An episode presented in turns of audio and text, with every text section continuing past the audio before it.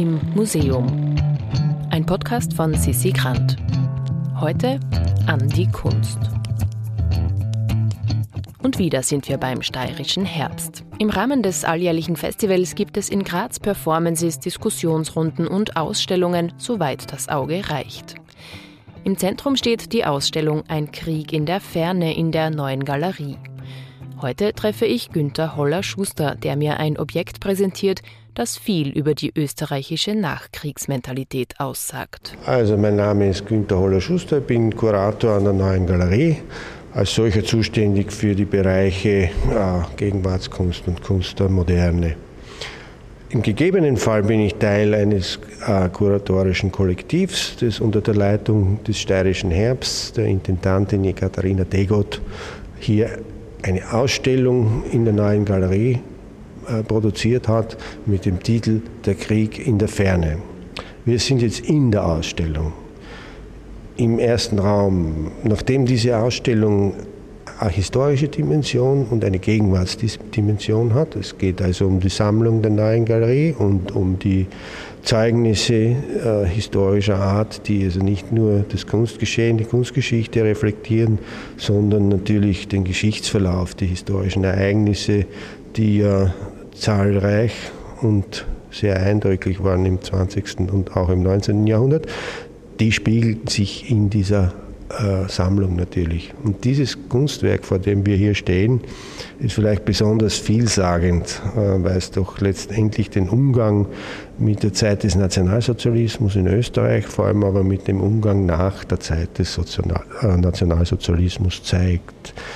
Es ist ein Holzstandbild des Künstlers ähm, Mauracher. Hans Mauracher ist ein Südtiroler Schnitzer, der in München an der Akademie äh, als Bildhauer ausgebildet wurde und der in Graz äh, Fuß gefasst hat. Er war Gründungsmitglied 1923 der Sezession Graz, späte Gründung einer Sezession.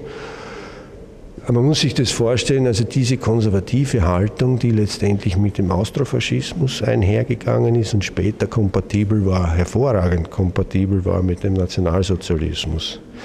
Sein äh, realistischer Stil, der eben eines äh, professionellen Schnitzkünstlers, durchaus auch im Sinne des Kunstgewerbes zu sehen, zeigt eben diese typischen, sowohl von autoritären Systemen, sei es jetzt äh, der Nationalsozialismus, aber auch des Ständestaats, des Austrofaschismus, äh, dieser Kunstdoktrinen eigentlich entsprochen hat. Es sind martialische Figuren überlebensgroß, männliche Figuren, eigentlich zeitlos, alterslos. Sie schauen sehr selbstbewusst und starr in die Zukunft. Also man kennt es von den äh, diversen Bauplastiken auf Gebäuden in, in der Stadt und auf Denkmälern. Äh, sie tragen ein großes Symbol, eine Standarte vor sich her, das sie mit beiden Armen umschließen und dass sie fest sozusagen dem Betrachter entgegenstrecken. Die Figur, das ganze Ensemble ist äh, blatt vergoldet. Das Blattgold ist mit der Zeit jetzt sehr stark abgewittert, also man hat es nicht weiter restauriert. Man sieht auch hier sozusagen, wie, wie sich die Zeit letztendlich in dieser Patina spiegelt und wie sich die Abnützung äh, der Zeit an dieser Oberfläche der Skulptur äh, zeigt.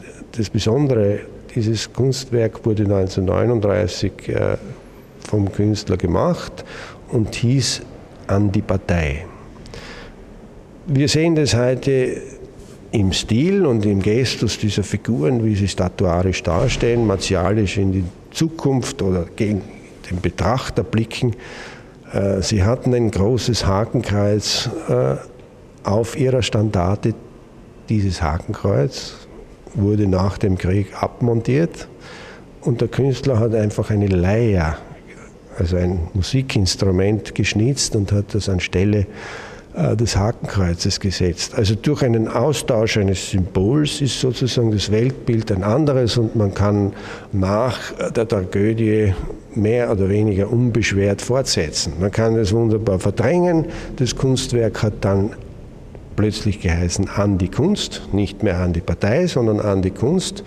Und man hat somit äh, sein Bekenntnis zu einer neuen Zukunft mehr oder weniger abgegeben.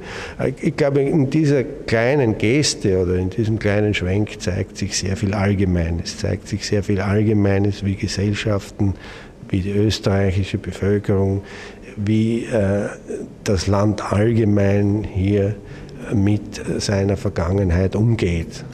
Lassen wir das einmal so allgemein stehen. Wie praktisch. Man benennt ein Kunstwerk einfach um und schon ist die Vergangenheit bereinigt.